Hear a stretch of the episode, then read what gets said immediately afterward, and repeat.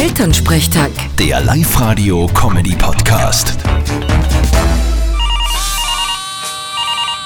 Hallo Mama, Grüß dich, Martin. Geht's dir eh gut? Fralli, heute schon noch. Aha, morgen leicht nimmer, oder was? Na, Scherz, passt schon, was gibt's? Du, wann kommst denn du morgen heim? Naja, ich hätt gesagt, um 5 Uhr, da gibt's dann ja das Essen, oder? Ja, schon, aber du konntest ja zum Mittagessen auch schon kommen. Na, das geht sich nicht aus. Wir gingen heute noch fort und das ist mir zu bald.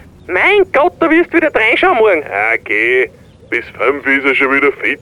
Ich gehe heute auch noch zum Wirten. Na, aber sicher nicht. Du bleibst heute daheim und hilfst mir den Baum aufstellen. Aha.